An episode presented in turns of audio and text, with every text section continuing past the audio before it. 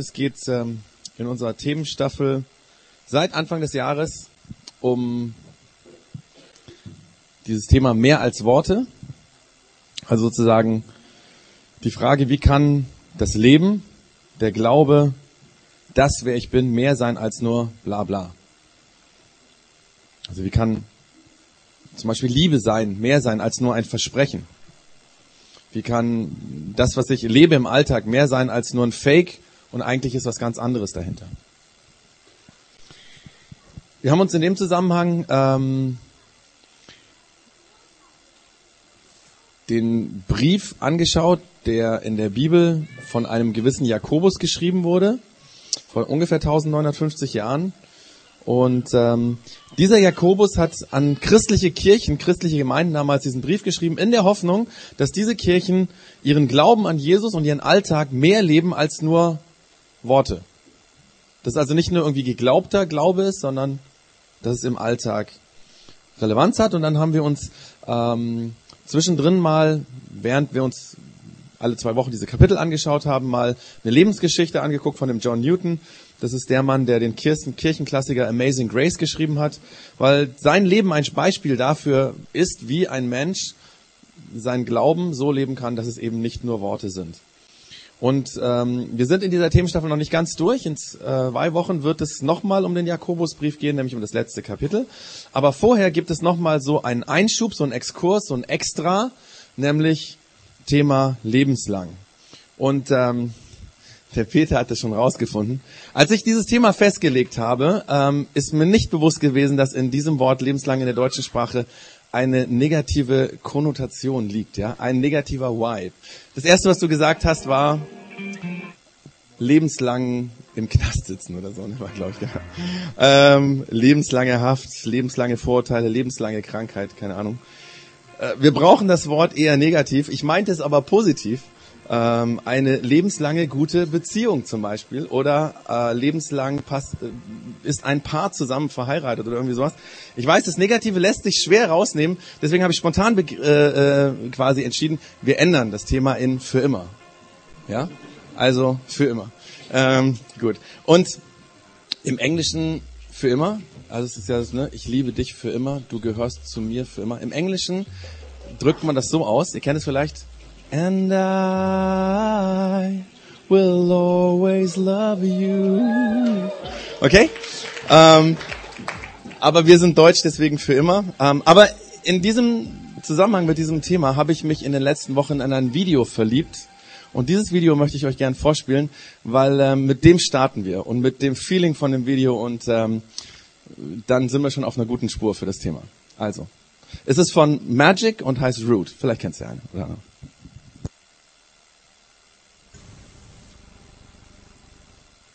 Wenn er gewusst hätte, wer das ist, er hätte bestimmt nicht Nein gesagt. Ähm, er hat übrigens schon 15 Lieder für Justin Bieber und andere Musiker geschrieben. Ist einer der großen Songwriter dieser Zeit. Ähm, ist leider noch nicht verheiratet. War nur ein Video.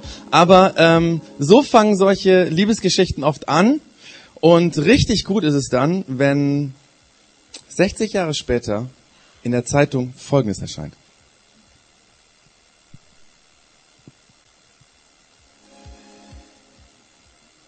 Respekt. Wow.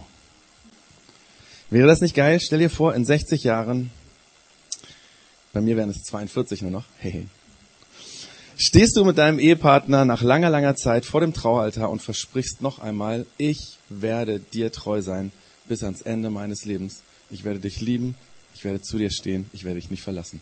Wow. Uns berühren solche Dinge, ja?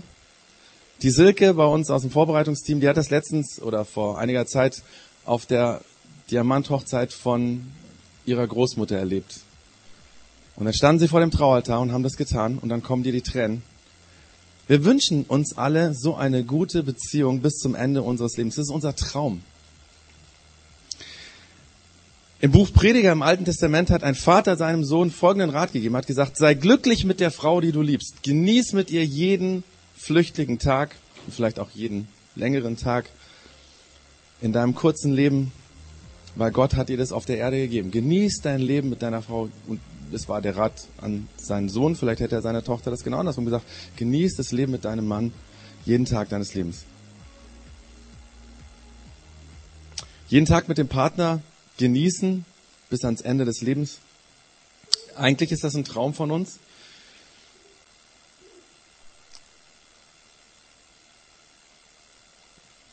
Wenn da einer wäre, den ich finden könnte, oder vielleicht habe ich ihn schon gefunden, der ewig zu mir hält. Die Frage ist natürlich die, wie geht denn das? Wie lebt man dieses Versprechen, dass man nach 60 Jahren sowas in die Zeitung setzen kann? Natürlich am Anfang, beim Traualtar, ne? da sind alle glücklich und das passt ja auch das Video. Ich glaube, die allermeisten Menschen meinen das wirklich ernst. Die sagen das dort und denken, ja, ich krieg das schon hin, auch wenn es vielleicht andere nicht hingekriegt haben, ich schaff das. Und für alle von uns, die verheiratet ähm, sind, ja, ich denke, wir haben das bewusst so gesagt. Betrifft übrigens auch die Leute, die nicht verheiratet sind, weil wir wünschen uns ja generell einfach lebenslange Beziehungen. Ja, wie gut ist es, wenn ich einen Freund habe, eine Freundin, die bis zum Ende mit mir durchs Dick und Dünn geht? Ähm, uns berühren solche Stories, wo zum Beispiel eine Freundin ihre Freundin die letzten Tage des Lebens begleitet, wenn ein Freund seinem Freund, die immer zusammengehalten haben, die letzten Tage, die letzte Wegstrecke, was weiß, die Hand hält, wenn er stirbt. Das sind Dinge, die uns berühren, weil wir sehen uns nach solchen Beziehungen. Es geht nicht nur um Ehebeziehungen, wir, wir, wir träumen von dieser dauerhaften, ewigen Beziehung. Das Dumme ist nur, wir haben keine Vorbilder. Wir haben fast keine Vorbilder mehr, wie das denen gehen könnte. Bei wem hält Ehe? Bei wem hält Beziehung so lang? Bei wem ist eine Freundschaft so dauerhaft und verläuft sich nicht irgendwann? Wer lebt uns dieses, diesen schönen Traum vor, dass wir davon lernen können? Ich meine, wir haben ganz viele negative Verstärker, weil äh, unsere Medien, ja, die berichten ständig darüber, dass das nicht funktioniert. Zum Beispiel, dass 50 Prozent der Ehen immer wieder geschieden werden kann man zurzeit so, wer weiß, ob das irgendwann mal mehr ist. Übrigens habe ich dann gedacht, naja, 50 Prozent sind viel, aber drehen wir das Ding doch mal um. Stellt euch vor, da würde drin stehen, 50 Prozent der Ehen halten bis zum Ende des Lebens. Ist doch auch eine ganz gute Nachricht, oder? Warum muss man immer das Negative rausholen? Und in den Medien ist das leider so. Ähm, da wird eben gesagt, 50 Prozent der Ehen halten nicht, die werden geschieden nach längerer oder kürzerer Zeit. Sowas zählt in den Zeitungen, sowas steht in den Zeitschriften, in den Sendungen, die wir sehen, in den Magazinen und so weiter. Und da kann man dann auch nachlesen, habe ich letztes natürlich ein bisschen recherchiert, was sind denn die Gründe so, ne? So die häufigsten Gründe für Scheidung. Gibt es dann solche Punkte wie zum Beispiel, ich weiß gar nicht, ob ich sie da drauf habe, das erste wäre nicht vorhandene oder fehlerhafte Kommunikation. Ja, klar, man redet nicht mehr miteinander. Das zweite Fremdgehen, was dann oft aus dem ersten resultiert. Das dritte, nachgelassener Sex oder nicht erfüllte Fantasien. Und das vierte ist, Aufteilung der Aufgaben im Alltag hat nicht so funktioniert. Das heißt, man kriegt das nicht hin, die Aufteilung äh, so aufzuteilen, dass es irgendwie für beide passt. Ich habe mich gefragt, wie würden denn die Gründe lauten, warum Leute bis zum Ende des Lebens zusammenbleiben? Darüber weiß niemand was. Gibt es keine Studie, interessiert niemand. Warum eigentlich? Und die Kinofilme, die enden immer an dem ganz spannenden Punkt, nämlich die Beziehung voll Chaos, tralala und so. Und dann irgendwann ist alles geklärt und sie heiraten. Dann sieht man vielleicht noch so im Abspann die glückliche Familie, ja, irgendwie so mit Kamera, dann äh, die läuft dann so her, so die glückliche Familie, Kinder sind da oder der schwangere Bauch oder irgendwie sowas. Das heißt, da wo die Frage entsteht, wie geht denn das, hören die meisten Filme auf. Das ist tatsächlich so. Es gibt fast keine Filme, ähm, wo das Hauptthema eine glückliche Ehe ist. Es gibt manche Filme, wo das so eine Nebenrolle ist sozusagen. Also quasi wird eine Geschichte erzählt und da ist irgendwie eine glückliche Ehe zu sehen. Aber es gibt, ich wüsste keinen Film, wo es beschrieben wird, wie eine glückliche Ehe funktioniert. Wer sagt uns, wie das geht? Wie kann man gute Beziehungen leben? Es gibt natürlich mittlerweile Studien, die sich damit beschäftigen, sozusagen, was für ein Familienumfeld muss eine Person erlebt haben in der Kindheit, um ähm, eine Persönlichkeit aufzubauen, die so gestrickt ist, dass sie gut mit einem anderen zusammenleben kann. Ja, äh, man nennt das auch Resilienz zum Beispiel. Warum sind manche Leute so gestrickt, dass sie trotz Konflikte, weil wir sind uns alle klar, in Ehen gibt es Konflikte, in Beziehungen gibt es schwierige Situationen. Warum gibt es Menschen, die da irgendwie durchhalten und warum nicht? Und ähm, da finden wir dann eine nette Liste die wir ähm, auch auf der Folie gleich sehen können. Und zwar, das erste, was wir herausgefunden haben, Kinder brauchen eine Familie, wo sie respektvoll behandelt werden. Respekt wäre das erste. Das zweite wäre Ermutigung. Das dritte, sie brauchen Trost. Vierte, sie brauchen Sicherheit. Dann wird gesagt, sie brauchen ein unterstützendes Umfeld. Annahme, Anerkennung, Wertschätzung, Aufmerksamkeit und Zuneigung. Hört sich gut an die Liste, oder? Ich meine, wer von uns hatte so eine Kindheit, wo das perfekt gelaufen ist? Wenn wir ehrlich sind, ähm, selbst die, die eine Familie aufgebaut haben, wer von uns schafft es, so ein Umfeld für die Kinder zu schaffen? Also ich habe mir gedacht, das ist... Diana sagt, nee, nee, bei uns ist das nicht so. Was will sie verraten? ja? Das Problem an dieser Liste ist, sie hängt die Latte wahnsinnig hoch. Ja? Wer will das? Natürlich wollen wir das alle. Und dann schauen wir den Alltag und sind ehrlich und sagen, hey, das habe ich nicht hingekriegt. Diese Latte ist unglaublich hoch. Und wenn wir uns das anschauen, müssten wir ehrlicherweise sagen, wenn das das ist, was ich brauche, um Ehe bis zur Diamanthochzeit und länger durchzuhalten, dann wird das bei mir vermutlich nicht funktionieren. Und wenn das das ist, was meine Kinder brauchen, werden sie es vermutlich auch nicht hinbekommen. Ich glaube, dass solche Listen nicht schlecht sind, weil sie uns erinnern dran, was ist wichtig für das Umfeld. Aber sie geben uns intuitiv ein gef schlechtes Gefühl, weil wir denken, oh, das setzt mich fast unter Druck. Wie kriege ich das hin? Wie kriege ich das perfekt hin? Es ist ganz interessant, was Jesus dazu sagt, wie dauerhafte, gute, tiefe menschliche Beziehungen gelebt werden können. Er hat dazu nicht so eine Liste, sondern hat ein ganz kurzes, einfaches, schlichtes Statement. Vermutlich wirst du enttäuscht sein, wenn ich dir das gleich vorlese, weil wir alle sagen, oh, wissen wir doch schon. Hey, also bitte, das musst du uns doch jetzt heute nicht erzählen. Zwei Wörter, aber ich glaube, wenn wir hinter diese Wörter gucken, werden wir merken, dass da Power hinter ist, Kraft hinter ist. Die hören sich erstmal ganz simpel an, wo jeder sagen will, ja, logisch, klar. Aber ich lese es mal vor. Der Jesus hat Folgendes gesagt. Er hat gesagt, zu, verlässlichen, zu verlässlichen Beziehungen, ich gebe euch ein neues Gebot. Und jetzt kommen die zwei Worte, liebt einander. Hä? Liebt einander? Ich meine, banal, ne? Natürlich lieben wir uns. Deswegen sind wir jetzt zusammen. Ähm, könnte es auch in drei Worten sagt, sagen, liebt euch gegenseitig. Und für jeden ist das klar, dass das irgendwie die Basis ist. Muss man ja nicht sagen.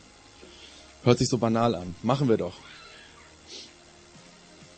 Aber wenn wir über diese Worte etwas nachdenken, dann entdecken wir, dass da viel mehr dahinter steht. Wir wünschen uns alle die große Liebe, dass jemand da ist, der uns liebt. Man könnte vielleicht sogar fast sagen, man wünscht sich fast, als wenn da einer wäre, einen großen Eimer voller Liebe hat, über uns rüber kippt und dann saugen wir uns voll mit dieser Liebe und dann können wir diese Liebe auch unserem Partner geben. Wir wünschen uns quasi so diesen Obelix-Effekt, ne? Ja, wir stürzen als Kind in den Liebestopf rein und dann haben wir so viel Liebe, dass wir die dann auch weitergeben können. So stellen wir uns das vor. Das heißt, wir denken, wir brauchen Liebe, und Liebe ist ein Hauptwort. Jesus macht aber in diesem Satz das Hauptwort Liebe zu einem Tunwort. Das Nomen zu einem Verb. Liebe über uns rüberzuschütten würde nicht viel bringen, weil das, was Jesus hier sagen will, ist, tut das.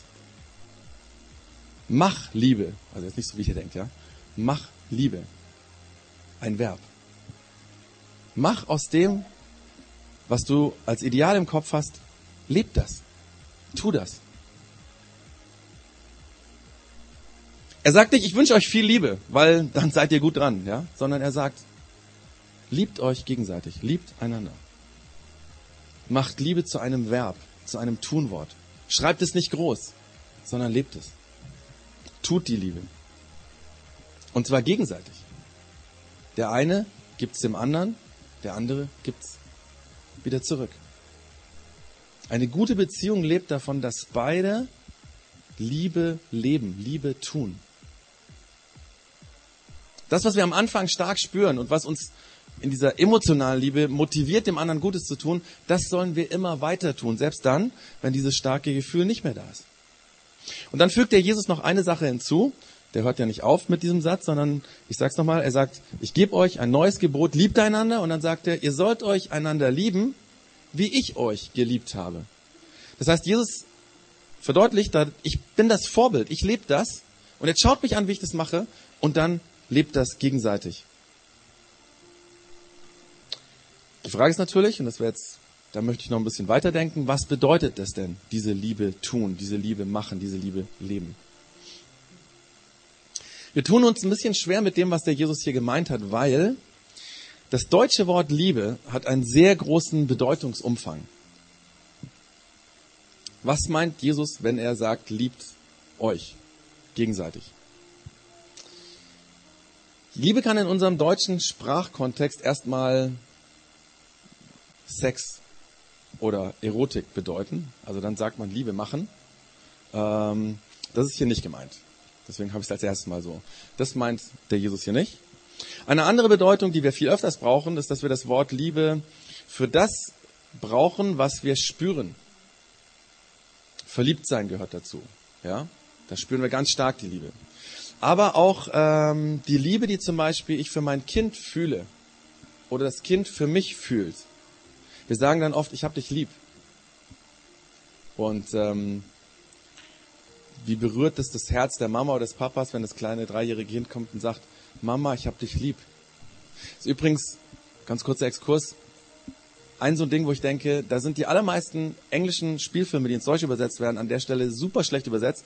Kommt so ein kleines Kind zur Mama und sagt, ich liebe dich. Das ist nicht falsch grundsätzlich, aber wir Deutschen würden in aller Regel sagen, ich hab dich lieb. Und das drückt ein bisschen mehr aus, dieses Gefühl, was das Kind hat. Bei Kindern spielt das Gefühl eine ganz große Rolle, weil wenn meine Tochter sich mit mir gestritten hat, sagt sie, Papa, ich liebe dich gar nicht mehr. Ich mag dich gar nicht mehr.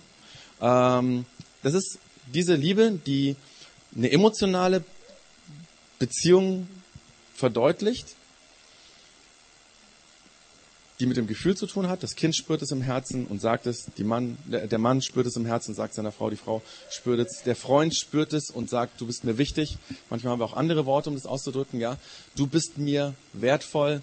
Ähm, wir sagen auch solche Sachen wie, ähm, der ist mir lieb. Also das sind mehr so ein bisschen alte. Von, früher hat man es gebraucht. Ähm, dieses gefühlsmäßige. Ähm, Teenager-Mädel sagt zu ihrem Freund, ich liebe ja, also genau. Das ist, das ist damit gemeint. Und wir spüren diese Liebe. Das Dumme ist nur, wir spüren diese emotionale Liebe nicht mehr so sehr, wenn wir uns gestritten haben. Wenn die Eltern die Kinder geschimpft haben und so weiter. Aber genau dann setzt die Liebe ein, die der Jesus hier meint. Und das ist das Dritte, was wir auch in der deutschen Sprache haben, was viel tiefer geht. Das ist nämlich die Liebe, die sich für den anderen entscheidet dass ich im Konflikt sage und denke und weiß, ich halte an dir fest, obwohl wir jetzt gerade nichts spüren oder was Negatives spüren.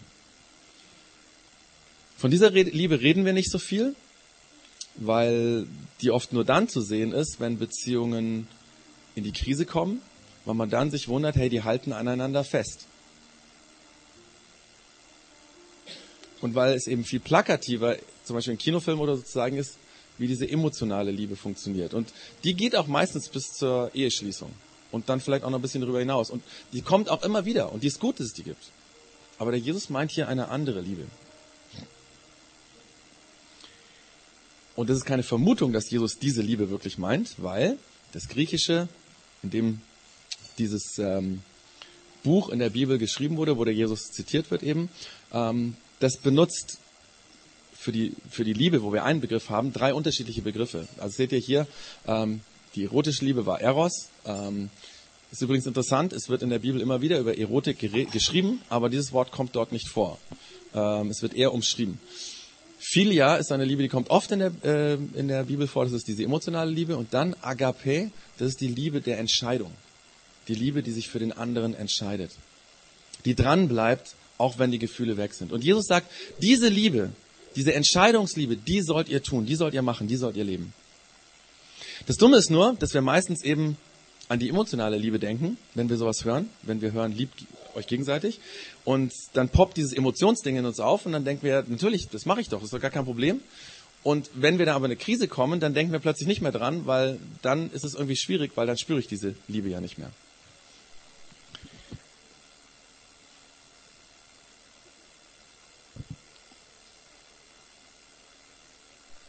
Ich habe mir überlegt, ich will euch mal versuchen erklären, wie die Liebe, diese emotionale Liebe äh, funktioniert und warum da eine Krux drin ist, die in der anderen Liebe, in dieser Entscheidungsliebe überwunden werden kann.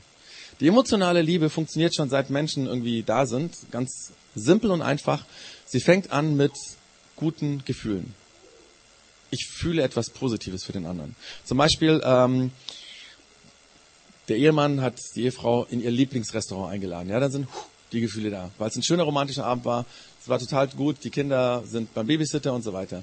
Und die Frau spürt dieses positive Gefühl und denkt positiv über ihren Mann. Zum Beispiel während dem Abend denkt sie noch, hey, ich glaube, ich mache morgen am Samstag meinem Mann sein Lieblingsfrühstück. Ja? Das sind dann die guten Gedanken, die durch diese guten Gefühle hervorgerufen werden. Und dann, morgens steht die Frau eine halbe Stunde früher auf als sonst am Samstag, macht das englische Frühstück, was der Mann so sehr liebt, mit Bohnen, Speck und Eier und so weiter. Und dann geht sie zu ihm, weckt ihn und perfekt, ja, dann kommen noch die guten Taten dazu. Das funktioniert nicht nur in Liebesbeziehungen so, sondern generell in allen Beziehungen, die wir Menschen haben, ist ganz oft diese Emotion quasi der treibende äh, Faktor, dass wir gute Gefühle haben. Zum Beispiel, wir verstehen uns in der Nachbarschaft total gut. Ähm, der Nachbar mäht seinen Rasen. Ähm, ich sehe ihn, denke mir, hey, heute ist total heiß. Komm, ich habe dann ein kühles Bierchen im Keller. Ich hole das kühle Bierchen, zwei natürlich, und dann gehe ich über den Zaun und dann hat man Smalltalk und so. Und also ich denke, ich fühle Gutes, ich denke dann Gutes, ich könnte doch jetzt ein Bierchen holen, ich hole das dann und dann funktioniert diese Beziehung und man versteht sich, ist freundschaftlich miteinander, vielleicht wird man sogar Freund. Dieses Ding ist super easy, funktioniert, wie gesagt, in allen Beziehungen, hat nur eine Krux. Wenn das gute Gefühl da, nicht da ist, funktioniert es nicht mehr. Also, das Ehepaar hat sich gestritten. Er denkt sich, Sie hat mich nicht verstanden. Sie will mich nicht verstehen. Das ist doch wie immer. Ja? Weil die guten Gefühle sind nicht da, sind negative Gefühle, negative Gedanken. Und was macht sie? Sie rennt raus und knallt die Tür. Und wenn sowas immer wieder vorkommt, steht die Ehe irgendwann vor dem Aus. Das ist ganz logisch. Weil diese negativ, das ist so ein negativer Vibe, der dann entsteht, so, oder so, so, eine, so, eine, so ein Teufelskreis, der quasi negative Taten bringen den anderen zu, negativ zu fühlen. Also denkt er wieder negativ, tut dann vielleicht seinerseits wieder was Negatives. In allen Beziehungen ganz genauso. Also hat wirklich nichts nur mit Ehe zu tun, sondern hier Nachbarn oder freundschaftliche Beziehungen ganz genauso. Nehmen wir mal das Nachbarding mit dem ähm, Rasenmäher, weil der Nachbar blöderweise in der Mittagspause am Samstag seinen Rasen mäht. Und ich wollte mich gerade hinlegen, kurz aufs Ohr legen. Die Emotionen gehen hoch. Was ist denn das für ein Spinner? Das kann ja gar nicht sein. Das ist ja Mittagspause und so. Ja, ich bin ziemlich sauer. Ich denke, wollen wir mal sehen, was hier demnächst mal passiert, so was ich machen könnte und so. Eine Woche später sehe ich am Samstag diesen Nachbarn mittags schön in der Sonne liegen und ich denke so, jetzt mähe ich meinen Rasen, ja? Okay? Das sind dann die negativen Taten. Und das kann auch in der Nachbarschaftsbeziehung zu einem Teufelskreis werden, der extrem schwierig werden kann. Wir sind sehr dankbar, dass unsere Nachbarn, dass wir uns super gut verstehen mit unseren Nachbarn. Das ist echt cool bei uns in der Straße. Aber Ganz schnell kann sowas passieren. Einer fühlt sich auf den Schlips getreten. Bei Freundschaften ganz genauso. Ja, irgendwie, was weiß ich, ich habe ja letztes Mal sowas ähnliches erzählt mit, ich will ins Kino gehen und äh, wir haben eigentlich verabredet, diesen Film sehen wir zusammen und dann sieht er den irgendwie ohne mich und ich bin irgendwie sauer und denke mir, was soll das? Also wenn die Gefühle negativ wären, denke ich negativ und es bewirkt auch, dass ich Negatives tue. Und Jesus redet von einer anderen Liebe, nämlich von der Entscheidungsliebe. Und die ist eigentlich fast genauso. Es ist nur eine Sache anders. Und zwar die Entscheidungsliebe fängt mit den guten Gedanken an. Ich entscheide mich, gut zu denken. Wenn alles gut ist, funktioniert das genauso wie, ja, ich fühle mich ja so und so gut, deswegen kann ich auch gut denken und deswegen, wegen diesen guten Gedanken tue ich dann noch was Gutes. Ja, keine Frage. Aber wenn es kritisch wird, wenn wir uns gestritten haben,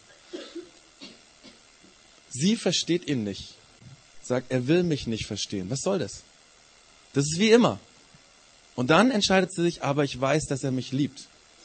Wir sind anders, Vielleicht stehen wir am selben Fluss, aber an zwei unterschiedlichen Ufern. Aber wir sind gemeinsam auf dem Weg. Und jetzt entscheidet sie sich, morgen früh mache ich das Lieblingsfrühstück von meinem Mann. Ich brauche dafür keinen Auslöser, nichts. Ich mache das, weil ich ihn liebe. Sie steht eine halbe Stunde früher auf. Sie macht Speck, Eier und Bohnen und Toastbrot und so weiter. Richtet alles schön her und weckt ihn morgens auf. Und das baut Liebe auf. Bei meinem Nachbar ganz genauso. Ja?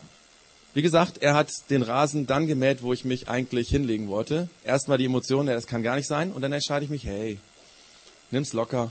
Wer weiß, was du schon mal gemacht hast, hat sich bestimmt auch schon mal aufgeregt über dich. Komm, ähm, es ist so heiß draußen. Im Bierchen, äh, meine zwei, meine, meine Bierchen sind im Keller. Komm, ich hole ein Bier und, ja?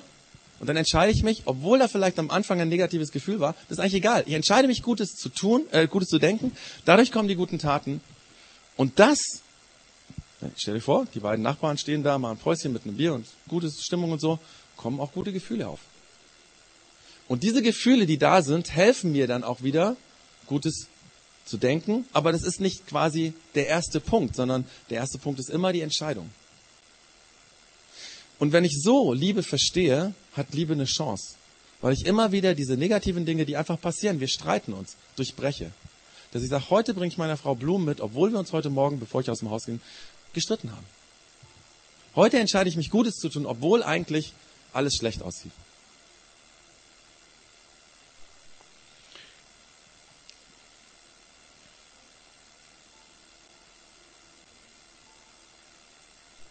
Die Frage ist, wofür entscheiden wir uns, unsere Beziehung, unsere Freundschaften auch? Das ist ganz genauso. Ich habe eine gute Freundin, mit der bin ich aufgewachsen. Ich habe einen guten Freund, mit dem bin ich aufgewachsen. Entscheide ich mich so, die Beziehung zu fördern? Wenn Konflikte kommen, keine Ahnung, das ist auch in Freundschaften so. Dass ich sage, hey, ich möchte aber an der Freundschaft dranbleiben. Deswegen, keine Ahnung, lade ich meinen Freund ein zum Squashen, meine Freundin ein zu was weiß ich was. Also ihr merkt, es hat gar nichts speziell mit Ehe zu tun, sondern das hat was damit zu tun, warum unsere Welt an vielen Stellen in Konflikten kaputt geht, weil wir immer dieses Emotionen, dieses Ding leben. Das ist, da sind wir fast vorprogrammiert. Und wir müssen lernen, nein, nach diesem anderen Setting zu leben. Und dann ist eben die Frage, wozu entscheide ich mich? Was mache ich?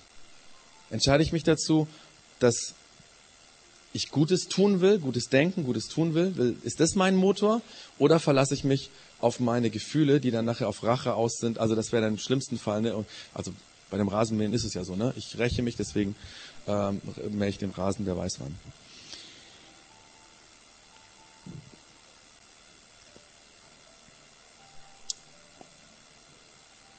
Das muss man sich, glaube ich, aufschreiben. Wir haben heute keinen Reminder, weil ich mir gedacht habe, wenn ich das jetzt aufdrucke, dann liegt das irgendwo und man vergisst es. Am besten wäre es natürlich, wenn du das jetzt letzt aufschreiben könntest. Ich habe blöderweise vorher vergessen, ähm, dass irgendwie Zettel ausgeteilt werden, aber ähm, so ganz schwer ist es auch nicht. Vielleicht schreibst du es dir, wenn du nach Hause kommst, auf oder auf einen Schmierzettel jetzt oder auf dein Kaugummipapier oder was weiß ich. Gute Gedanken, gute Taten, gute Gefühle. Das ist das was wir leben sollen, wo Jesus uns herausfordert. Und ich will noch ein Beispiel erzählen, was mir in der letzten Woche in der Zeitung aufgefallen ist. Ich weiß nicht, habt ihr gelesen, Helmut Schmidt, der Altbundeskanzler, hat ein Buch geschrieben. Und er hat in diesem Buch, das steht natürlich wieder in der Zeitung, bekannt, er ist irgendwann mal, was weiß ich, hat eine Beziehung, eine Affäre, die ein bisschen länger gedauert ist, also er hat quasi aus der Ehe ausgebrochen und so. Und erstaunlich, diese Ehe hat gehalten. Und in diesem Zusammenhang über dieses Buch wird ähm, in der Zeitung, wurde in der Zeitung ein Interview mit Reinhold Beckmann äh, von 2005 ähm, beschrieben, wo die 88-jährige Loki Schmidt erklärt, warum sie mit ihrem Mann zusammengeblieben ist. Sie sagt, ich habe eins begriffen, das kann man vielleicht sogar stehen bleiben, das kann vielleicht sogar stehen bleiben, also in diesem Interview. Sie sagt, ich bin sein Zuhause. Ich habe begriffen, ich bin sein Zuhause. Das hat er nicht wirklich gesagt, aber das hat er mir gezeigt. Und das ist ein Schatz, wenn man für einen anderen Menschen ein Zuhause ist. Und sie sagt, sie seien niemals verliebt in dem Sinne gewesen. Verliebt sein, sagt sie, ist wie ein Feuer aus Reisig und Stroh. Und sie sagt jetzt mit ihrem Background, wo sie herkommt, 88 Jahre, also sie sagt, Dreck, Not und Kummer, wie unsere Generation sie erlebt hat, das verbindet mehr. Ich bin eigentlich der Meinung, dass es nicht so toll ist, wenn man solche Dinge in der Öffentlichkeit, also das gehört eigentlich nicht in die Zeitung. Ähm, aber gut, stand jetzt da drin. Aber was mich an dem Ganzen echt fasziniert hat, das, was die Frau gelebt hat, das ist Liebe. Und das hat den Mann dazu bewogen, zu dieser Frau zurückzukommen und diese Affäre oder zu beenden. Und er hat selber, er sagt jetzt in seinem Buch, was er geschrieben hat, ich zögere nicht zu sagen, Loki war der Mensch in meinem Leben, der mir am allerwichtigsten war. Als sie im Oktober 2010 starb, war ich völlig zerstört. Weil das war der Mensch, der mich geliebt hat, so wie ich bin. obwohl ich wahnsinnige Fehler gemacht habe. Sie ist zu mir gestanden. Und ich habe den Eindruck, das ist so ein Beispiel, dass eine Frau sich entschieden hat. Ich habe gemerkt, was auch immer er macht, auch wenn er jetzt eine andere Beziehung hat, ich will an ihm dranbleiben. Die haben bestimmt viel darüber geredet, vielleicht waren die auch beim Ehetherapeuten, keine Ahnung, wobei es es damals vielleicht noch gar nicht so gab. Aber sie hat sich entschieden, ich will Gutes tun, weil ich merke, ich bin sein Zuhause. Und das bestätigt er nach der Sache, sagt, als sie gestorben ist, war mein Leben fast zerstört, weil dieses Zuhause plötzlich weg war. Ich wünsche uns, dass wir das leben können. Das hat damit zu tun, dass ich mich immer wieder entscheide, dass ich auch vergeben kann, dass ich sage, du hast mir sehr weh getan, ich will trotzdem dir Gutes tun. Das muss man nicht immer sagen, das ist besser, wenn man das denkt und dann tut. Manchmal sind diese guten Taten die, die uns rausbringen aus dem negativen Teufelskreis. Ja, wir haben uns gestritten, es ist echt noch ein negativer Vibe zu Hause und ich bringe Blumen mit oder ich mache dies und jenes für den anderen und plötzlich ist die Chance, dass wir darüber reden können. Und es muss getan werden tut es. Macht Liebe zu einem Verb. Nicht Liebe in dem Sinne, meine Frau muss mich überschütten, mein Mann muss mich überschütten, mein Freund muss mich überschütten mit Liebe. Vergiss es. Lieb die Liebe. Entscheide dich dafür. Und in einer Freundschaft, in einer Partnerschaft sollte das gegenseitig sein. Und in aller Regel folgen dann die guten Gefühle, nicht immer. Und ich will euch zum Schluss noch das krasseste Beispiel von Liebe, deswegen steht da so, wie ich Jesus das vorgelebt habe, von dieser Liebe sagen. Jesus ist auf diese Welt gekommen, um uns Menschen zu zeigen, wie wir leben sollen, wie wir Gutes tun können. Er hatte gute Gedanken für uns. Und er wusste, das kann ich jetzt nicht genau erklären, warum das so ist, das ist der christliche Glaube, das ist das Zentrum vom christlichen Glauben. Er wusste, ich kann diese Menschen nur dahin führen, so gut zu leben, wenn ich ihre Schuld vergebe. Und warum auch immer, ich kann es auch nicht verstehen, obwohl ich Theologie studiert habe, Jesus musste sterben, um uns diese Schuld zu vergeben. Er wusste, wenn ich das nicht tue, werden die Menschen keine Chance haben, das wirklich zu leben. Das wird immer wieder mal jemand versuchen, die werden alle versagen. Aber ich werde ihre Schuld, auch in der Beziehung, wo sie schuldig werden, wo sie sich wehtun, das werde ich vergeben. Dafür sterbe ich. Das waren gute Gedanken, das waren gute Taten. Und glaubt mir, am Kreuz waren keine guten Gefühle, aber es war voller Liebe. Das heißt, die guten Gefühle sind ein Bonbon. Das gibt es oft. Aber nicht immer. Und ich wünsche uns, dass wir das leben und dass Jesus unser Vorbild ist, zu sagen, ich will Gutes tun, ich will vergeben, ich will Blumen mitbringen, ich will das Lieblingsfrühstück machen, ich will das Bierchen aus dem Keller holen, ich will Gutes tun, weil es dazu führt, dass Liebe funktioniert und Leben funktioniert und dass es mehr ist als nur Worte. Wir brauchen Gottes Hilfe dafür, deswegen bete ich jetzt und sage, Gott, hilf uns, dass wir das leben können. Gott, du bist gut zu uns, weil du gut über uns denkst. Du hast Gutes getan, du tust ständig Gutes. Du beschenkst uns mit unglaublichen Dingen und nicht zuletzt oder am allerwichtigsten, du bist selbst auf diese Erde gekommen, weil du uns liebst und weil du mit uns Menschen leben wolltest, um uns zu verstehen. Und du hast dieses Liebesding gelebt, diese Entscheidung. Und du sagst, ihr werdet nur die Liebe dauerhaft leben können, wenn ihr das lebt. Und Gott, ich bin ganz ehrlich, mit meiner eigenen Kraft kann ich das nicht. So oft sind Situationen, wo ich nicht gut denken kann. Und da bitte ich dich, da wünsche ich mir von dir für uns alle, gib uns dann diesen Impuls, jetzt tu was Gutes. Jetzt denk gut über deinen Partner. Jetzt denk gut über deinen Freund, über deine Freundin, über deinen Nachbarn. Dass wir den negativen Teufelskreis durchbrechen. Gott, wir brauchen deine Hilfe.